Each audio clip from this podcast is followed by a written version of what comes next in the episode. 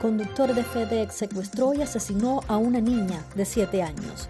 La policía en Texas encontró el cadáver de una niña de 7 años dos días después de que se reportara la desaparición de la menor y un conductor de entrega de FedEx ha sido arrestado por su muerte, informaron las autoridades.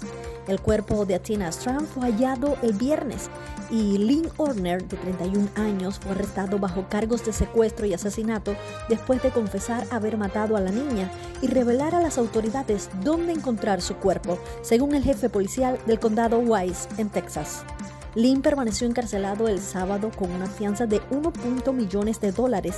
Los registros de la cárcel no mencionaban a un abogado que pudiera hablar en su nombre. Akin dijo durante una conferencia de prensa el viernes por la noche que una pista los llevó a las autoridades, a Lynn, quien según el jefe policial había hecho una entrega en la casa de la niña poco antes de su desaparición. Lynn no conocía a la familia de la niña, según Akin, quien se negó a hablar sobre el motivo del crimen. Gracias por informarte conmigo. Yo soy Ladis Expósito.